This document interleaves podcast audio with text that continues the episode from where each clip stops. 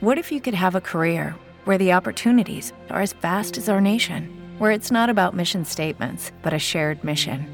At U.S. Customs and Border Protection, we go beyond to protect more than borders from ship to shore, air to ground, cities to local communities. CBP agents and officers are keeping people safe. Join U.S. Customs and Border Protection and go beyond for something far greater than yourself. Learn more at cbp.gov/careers.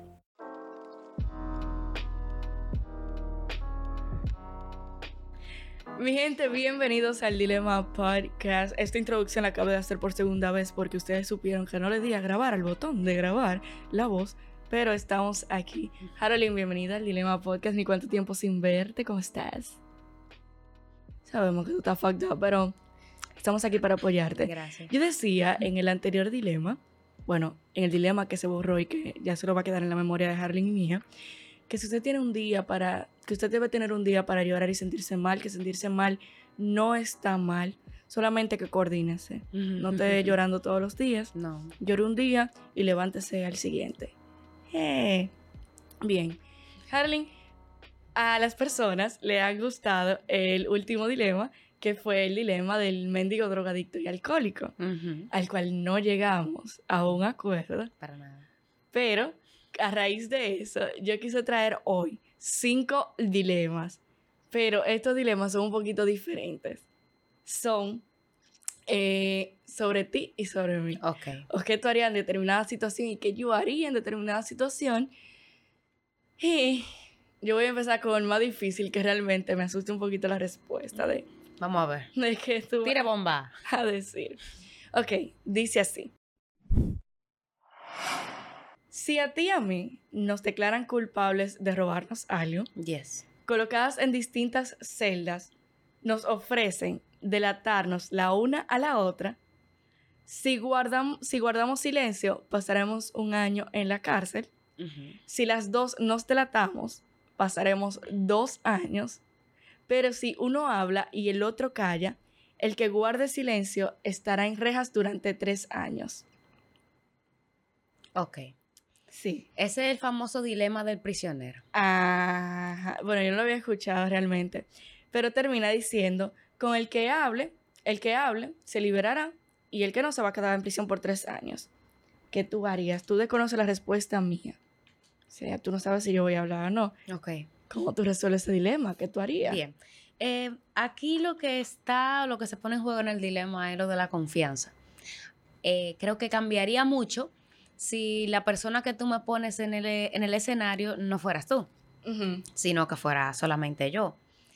Eh, y otra persona a la que yo no le tenga tanta confianza. Yo digo que como yo soy una persona tan, tan pendeja, aunque yo sea agresiva y un poco desgraciada, eh, yo tengo un corazón muy pendejo, soy muy buena gente. Y la verdad es que yo me quedaría callada. Yo me quedaría callada porque aquí se pone en juego la confianza y yo creo que como, como nos conocemos, eso soy yo, en mi, en mi mundo ideal, como nos conocemos y tenemos conocimiento de los intereses del otro, em, un año no cuadra más que, que tres. Entonces, obviando el hecho de que cometimos un crimen, eh, ¿Qué no te robaría la vez? Bueno, yo le voy a confesar. Ay, no, yo no lo puedo confesar. no déjalo así. Yo me quedaría callada. Yo me quedaría callada. Bueno, yo te voy a decir algo. Yo realmente, exactamente, tratándose de ti, yo me quedaría callada. Pero si fuera otra persona, o sea, que, o sea, ¿cómo te digo? Porque también el dilema es que es un amigo tuyo, un compañero tuyo. O sea, poniéndole cualquier perspectiva, seas tú o sea yo, va a ser difícil como quiera. Es el nivel de confianza que tú tengas en la otra persona. Y eso también es tú conociendo, eh, porque aquí yo pensé inmediatamente en cuáles son so- tus objetivos de vida. Y yo me pongo a calcular eh, los objetivos de vida de Arlene. O sea, yo me olvidé de mí por completamente. me olvidé de mí completamente. Y los objetivos de vida de Arlene le van a permitir a ella tomar esta decisión. Entonces, Es digamos que tú estés cerca de, de una, de una propuesta importante para, e- para ti. Que yo sepa, por ejemplo, que, que te ofrecieron un viaje, una beca para estudiar en un lugar donde tú estabas hace años loca por, por lograrlo y que se dé exactamente que nos, que nos dimos ese humo y nos dio por hacer ese, ese, ese crimen. Yo creo que ahí yo lo analizaría bien, yo lo pensaría. Yo, oye, los intereses de Arlene le van a permitir a ella quedarse en silencio. Y que al final de cuentas, lo que también la, las dos cometimos el mismo error. Mira, ni siquiera lo hablamos. Sí, cometimos el mismo, el mismo delito juntas, ¿tú me entiendes? Pero ¿qué pasa?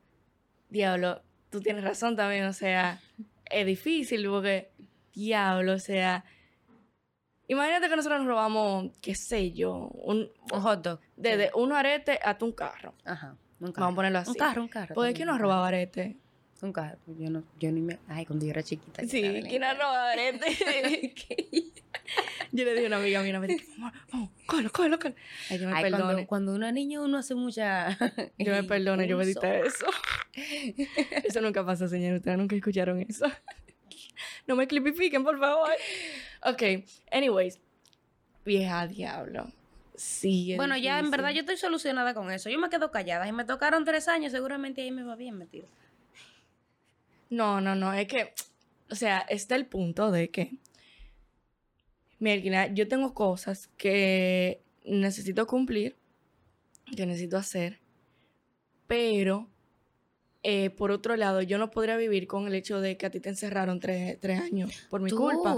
Tú, además tú no vas a decir que fue tu culpa. Claro Porque que es sí. que hay gente que tiene, hay personas, mira lo que pasa con el dilema del prisionero, que es lo que se utiliza para tú hacer una, un análisis de, de confianza. Cuando uno vive en una sociedad, nosotros vivimos en una sociedad, lo que se analiza es el índice de confianza que tú tienes en, en las personas que hay en tu entorno. Porque uno vive en un, en un constante confiar en el otro. Cuando tú vas al supermercado, que tú compras una, una papita, por ejemplo, o que tú compras algo que prepararon en un restaurante, tú estás confiando en que la persona que preparó esa comida o lo preparó bien o no le echó veneno, no le... Oh, wow, o sea, tú, estás confiando. co- vivir en un espacio social, tú, tú no estar aislado, te invita a tener que, que confiar hasta cierto punto en el otro. Eso, es verdad, eso es verdad. Entonces uno, obligatoriamente uno tiene que desarrollar cierto, tolerar hasta cierto pu- punto de confianza, negando un- el bienestar de uno mismo. Te lo dijiste, eso es, o sea, ¿cómo tú sabes que, por ejemplo, en una comida no te la han Es que uno no lo piensa, uno no lo piensa, uno está, in- uno está intentando para vivir seguro, para sentir que vive más o menos seguro, confiar. Uno confía. Porque imagínate que tú ibas desconfiado en todo. O sea, estoy diciendo en todo. Usted se levanta y está confiado de que está el suelo, usted se tira al suelo. Ujú. vez. Usted sale de su casa y a pesar de que el, el alto índice de atraco, uno como que en algún momento uno saca el celular, eh, uno se atreve a caminar por la calle, uno se monta en el metro, uno se monta en el concho, confiando en que no va a explotar el carro. O sea, uno confía. El Hasta- maldito concho.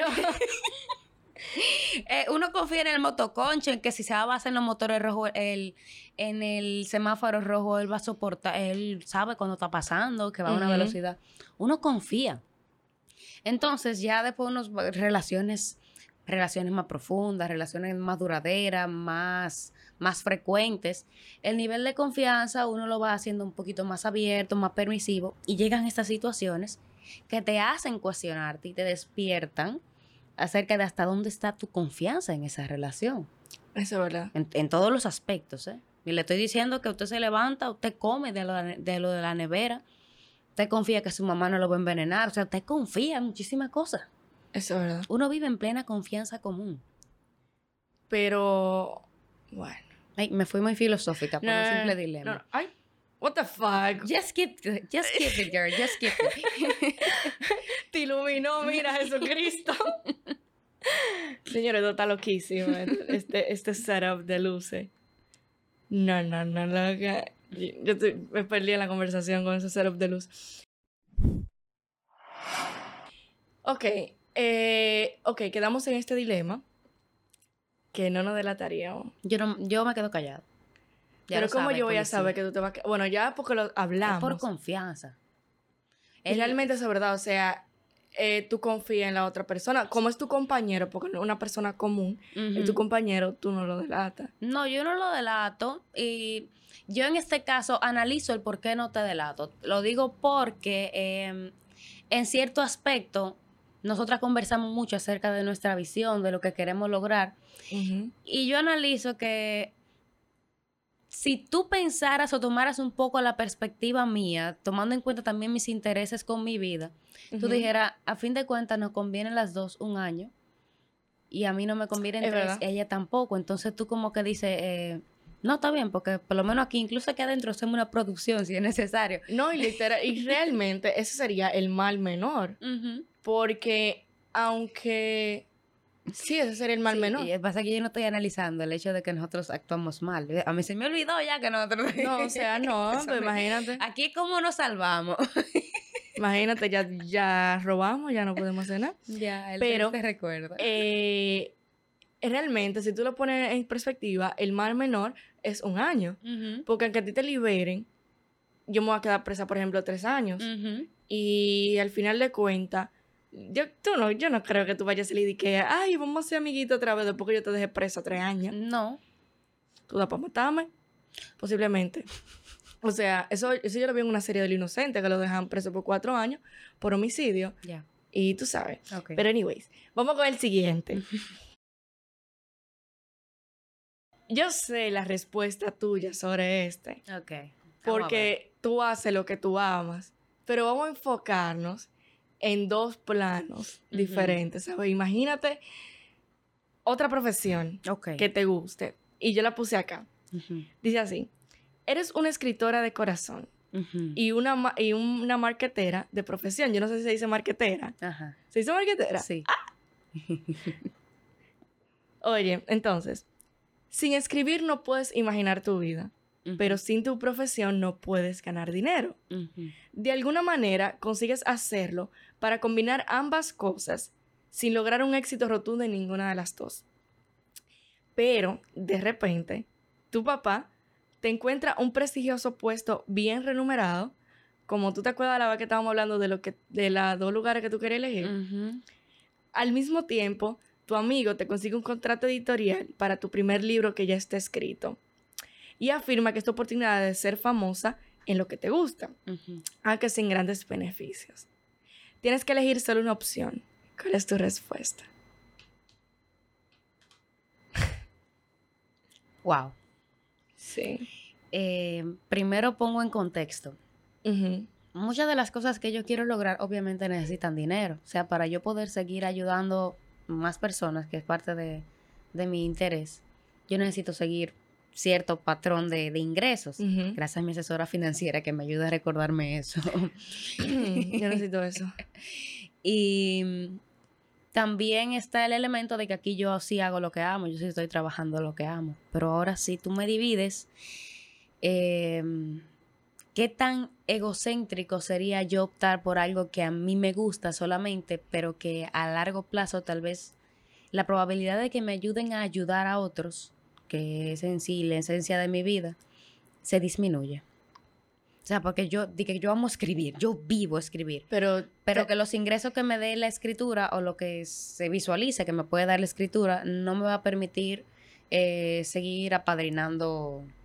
niños. Ah, no sé si son niños. Pero, por ejemplo, eh, si tú escribes los libros, un libro, por ejemplo, de superación personal o de psicología o lo que sea, y eso te va a permitir ayudar a muchísimas personas emocionalmente o psicológicamente o lo que sea, le va a aportar algo a su vida. Eh, pero sin mayores ingresos, sin mucho ingreso, Yo me voy por la escritura. por la escritura. Sí, me voy por la escritura. Y lo hago, en este caso yo lo hago porque yo confío en mí. Y yo confío en mi talento y confío que lo que yo vaya a hacer por entero, sí, y confío mucho en que cuando uno hace las cosas de corazón y de pasión, eh, se siente el impacto. Yo creo que aquí hay muchas personas que lo frenan el elemento de su concepto de éxito, que lo tienen distorsionado. Porque si tú me vendes "Ay, que no va a ser exitoso, a mí esto tal vez no me interesa tanto, eso no me ciega. Ahora, Literal. cuando tú tienes una, una percepción de éxito, de que no va a ser, que tiene que ser reconocido, que tiene que tener mucho dinero, ahí como que te ciega la opción. Yo creo que por eso es que se causa esa problemática de ese dilema. Yo tengo mi concepto de éxito bien claro y personalmente me me iría por la escritura. Eso era inclusive lo que hablábamos en un podcast sobre el propósito. Tal vez tu propósito no es tener ese éxito monumental de, de ventas o de que sé yo qué, pero tal vez tú eres feliz escribiendo. Mira qué me pasó a mí, eh, y fue sumamente reciente cuando yo vine de, Estados Unidos. A mí me ofrecieron la opción de yo quedarme y yo iba a ganar, oye, en una semana lo que yo no gano aquí. En un año. En un año, literal, en una semana, señores. O sea, seis días, que es lo que yo trabajaba. Pero yo decía, mielquina, si me quedo, yo no voy a poder seguir haciendo podcast. Se o sea, cancela el dilema. Harley me va a matar cuando yo llegue. Harold y, oye, teníamos, íbamos a tener ya tres semanas sin grabar. Entonces yo decía, oye, el podcast a mí no me genera nada, eh, yo tal vez tengo eh, pocos clientes en mi en Lux Studio, pero eh, al fin de cuentas, eso es lo que a mí me gusta. Entonces yo ahí elegí mi pasión versus el dinero. Pero ¿qué pasa?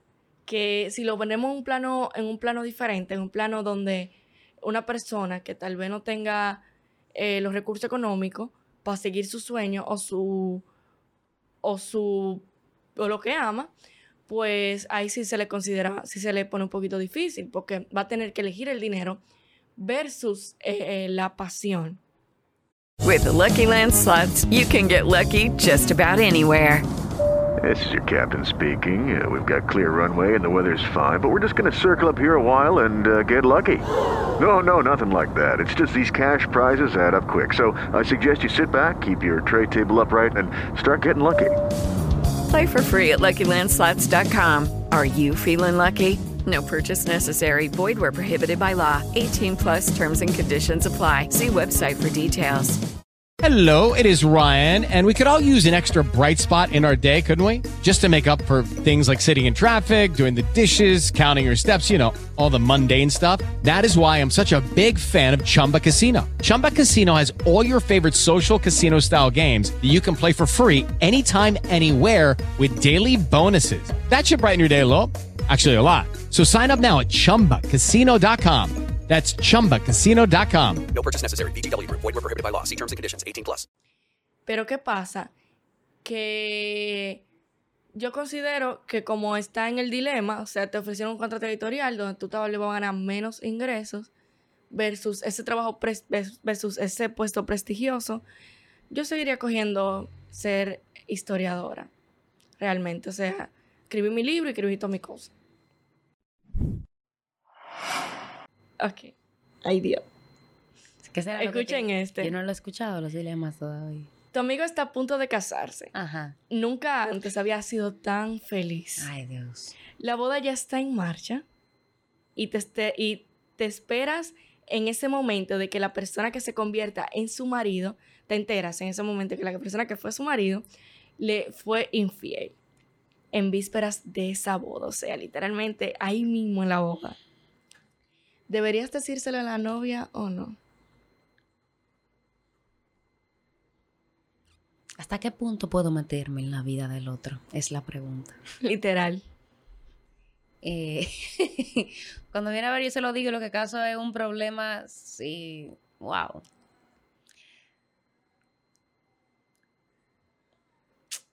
Yo me hago la loca. Es que es difícil, loca, es que es difícil. No, yo me hago la loca. O sea, que yo veo el plano de mi mejor amiga, pero es que vieja, tú conoces más que otra persona a esa amiga tuya. Imagínate una amiga que tú tengas. Loca. O sea, tú sabes cómo ella va a reaccionar y cómo no va a reaccionar. Tal vez. Tú no sabes. Tú quisieras que esa persona pudiera tomar la decisión en base a la realidad en que está viviendo y que tal vez no está consciente. Pero hay algo que yo siempre he dicho. Que a veces cuando a ti no te piden ayuda y tú ayudas, tú en vez de ayudar jodes. ujú. Y después tú eres la mala. Entonces, diablo, es que eso es difícil, vieja. Yo me hago la loca. Eso es difícil. Yo me hago, obvio, ella no sabe que necesita la help. Ahí está el, ahí está el elemento. La ignorancia de la realidad que tiene la otra persona. Tú, tú a veces como que quieres, vamos a despertarte para que tú veas qué es lo que hay. Pero hay una, hay algo que, que se da mucho, no que se da mucho, sino que, que he visto mucho, que es lo de lo de la verdad, de que cuando hay una persona metida en una caverna, que están viendo hacia una pared, Oh, sí. que creen que la sombra es la realidad, entonces una persona sale de la caverna y ve que esa no es la realidad Y lo y entra e intenta explicarle y lo matan. Más o menos esto es lo que pasa. Esto es lo que pasa cuando tú eres el único que tiene, lo, tiene la real, todas las cartas del juego y tú quieres ir a mostrar al, al otro más información de la que es capaz de soportar. Yo me hago la loca, o sea, ah, bienvenido sea el ego, bienvenido sea mi beneficio. eh, yo sé que hay personas que su conciencia no lo va a dejar tranquilo. Yo mato a mi conciencia si es necesario en este caso. Yo analizo la situación y entiendo que no, que me, mejor dejo que, que sigan por ahí. Mira, yo me doy cuenta, o sea, yo pienso en algo y es que cada pareja o cada relación tiene su, su punto de, su, cómo se maneja cada pareja y cada relación. Entonces, ¿qué pasa? Que posiblemente a esa chica ya le hayan pegado los cuernos anteriormente. Ese mismo hombre y ella decidió seguir con él. Entonces, si ella decidió seguir con él antes de tomar la decisión de casarse y aún así casarse con esa persona, pues eso significa que ella, ella como quiera se va a casar, tú diciéndoselo o no. Pero yo soy una persona que vieja, yo no apoyo los cuernos. Diablo, yo odio tanto los cuernos. Yo siempre he dicho, para pegar cuernos tengan una relación abierta. Lo que es que de verdad, o sea, no. Entonces ahí, ahí yo me sentiría mal porque yo dijera, diablo, a mí no me gustaría que mi mejor amiga se case con una persona que le fue infiel en su misma boda. Pero si tú te pones a analizar también, hay algo que es el... Hay algo que yo siempre he dicho, existe el amor romántico, el amor emocional y existe el, el deseo sexual. Puede ser que tú quieras tener relaciones con una persona, pero tú no amas a esa persona. Quien tú amas de verdad es con la que tú te quieres casar. Entonces, Ay, eso es difícil, loca. happens a lot. Eso es difícil, entonces... No, yo no le digo, ya, mira, ahí se, se mamaron ahí. Yo no me quedo calladito. Yo, no fue conmigo. Es difícil, es difícil. No, no es difícil. no Déjenos en fue comentarios, sí, en ¿Qué tú harías y por qué? ¿Y por por, qué? qué? Muy importante. Ojo, yo sé que la situación va a cambiar si tú miras a una persona que tú le tienes mucho cariño. Tú, lo vas, tú lo vas a considerar. Yo te, yo te tengo loca. mucho cariño hasta el punto de, de decirte, yo prefiero que tú sufras y sepas la verdad y que tú tomes tu decisión de acuerdo a, a la realidad que es. Sería excelente. Ahora, la capacidad emocional de la otra persona da para eso. Ese Y ahora cuando la otra persona se siente jodida, además de coger el pique con quien hizo el, el- con quien provocó la situación, lo cogen contigo. O sea, tú estás, tú estás, si tú estás de acuerdo con aceptar esa culpa innecesaria, porque te van a culpar en cierta forma de haber, de haber Roto abierto, ese de haber abierto matrimonio. los ojos y haber roto ese matrimonio todavía incomple- todavía no realizado. Si tú estás aceptando eso y quieres hacerlo como quiera, pues adelante. Yo personalmente, a mí no me gustan los pleitos, a mí no me gustan los problemas, a mí no me gusta estar metida en lío. Eh, prefiero un mundo engañado y tranquilo. Dicen Sorry. corazón que no siente. Cora- Ojos que no ven, ven, corazón que no siente.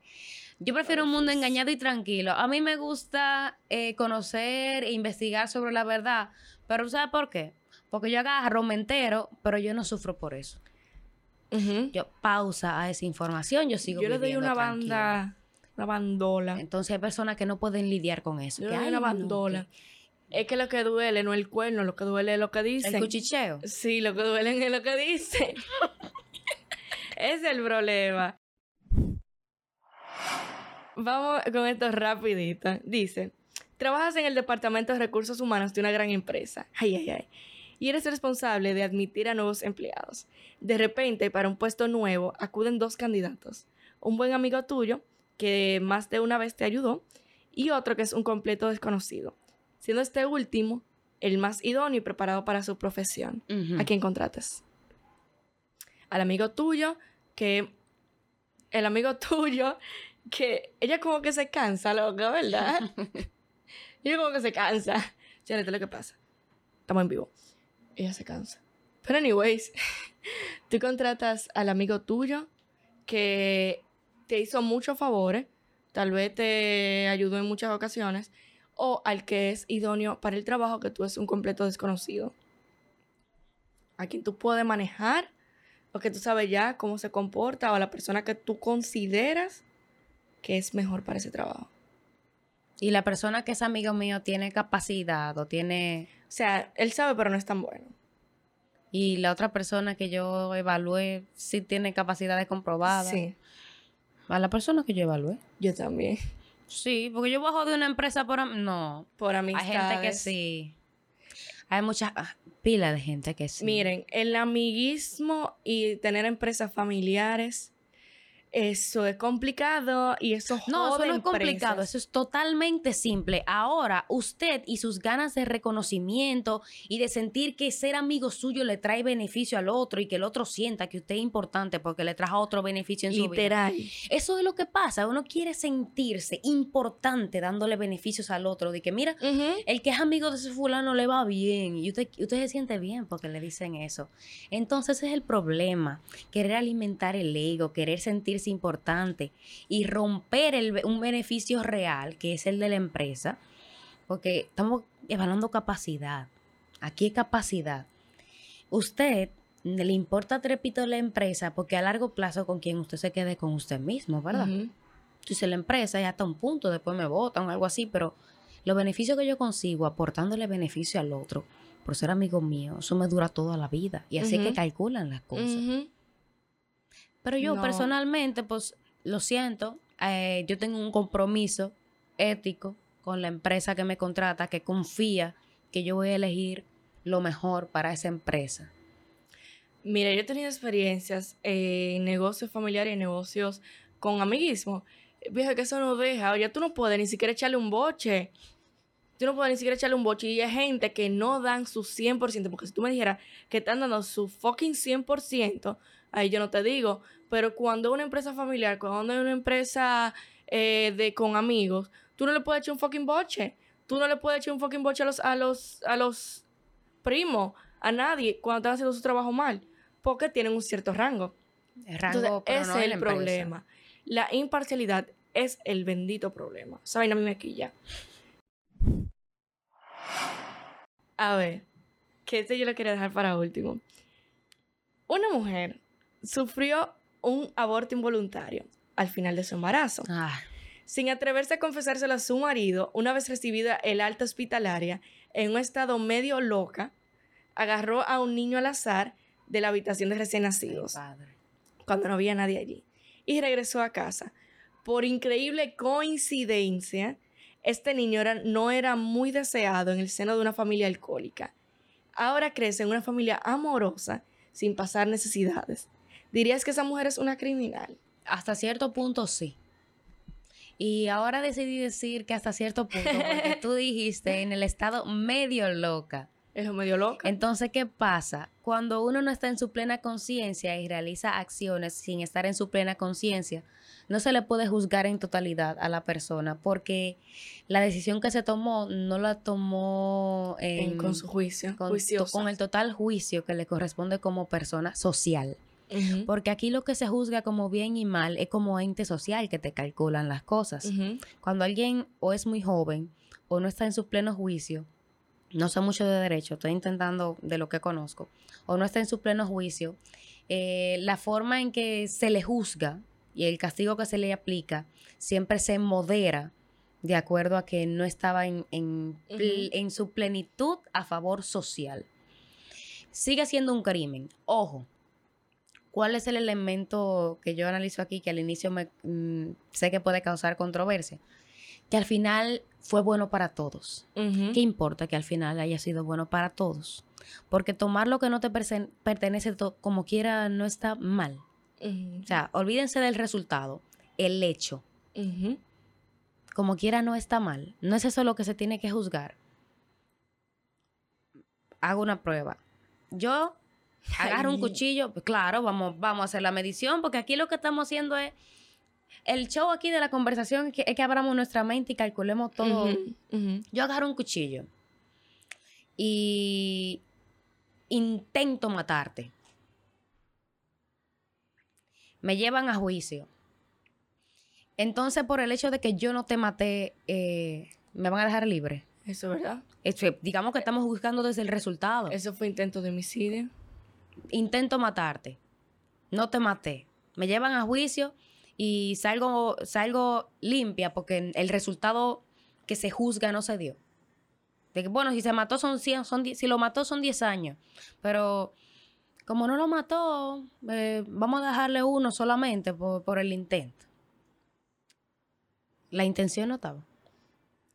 Ahora entonces si lo mató, estaba la intención y está el resultado. Entonces ahí el juicio es más...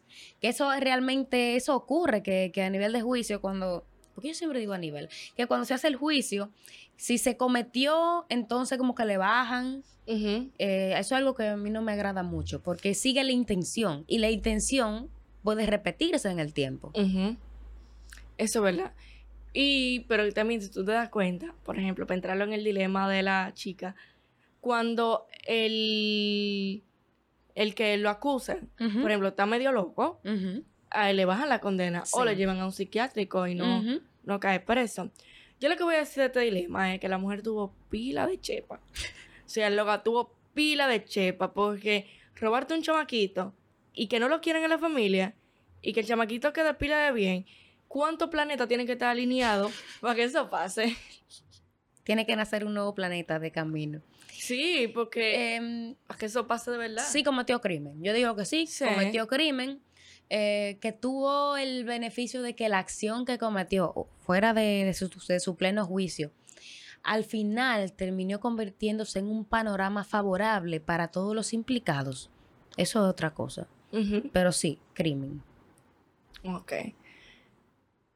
¿Eh? Es, Bueno, es, suena es- sencillo. es crimen, es crimen, Es pero, pero ella tuvo chepa. O sea, eso sí no se lo quita a nadie. O sea, tuvo suerte. pero no roben niños. Robar niños está mal. Como de la seriedad con la que yo lo. Ya ve, no roben No niños. roben niños. No roben niños. Bueno, mi gente, yo creo que hemos llegado a la parte final de tu dilemas. Son cinco, analícenlo, debátanlo. Yo voy a hacer unos clipsitos ahí de cada uno para que comenten su opinión. Y nos vemos en el siguiente dilema. No, no, no te voy a poner a decir palabras. Gracias. ¿Tú quieres decirle una palabra? No, que se mantengan con vida. Y co- dilo, dilo, dilo último, dilo último. No, está bien, déjalo así. No. Mi gente, síganos, recuerden darnos likes en todos los lados, seguirnos en todas nuestras redes sociales. Si quieren, y no es de que obliga. Aunque yo lo repito todo- en todos los podcasts. Si quieren. Si usted quiere. Que eso nos ayuda y nos motiva y nos pone contenta. A mí sí, a Harolyn no le importa, pero. No. Pero tú tienes un fandom como quiera, grandísimo. Así que, mi gente, nos vemos en el siguiente episodio. Cuídense. Bye bye. Adiós. Oye, Harolyn, tú eres tan buena. Qué relaja.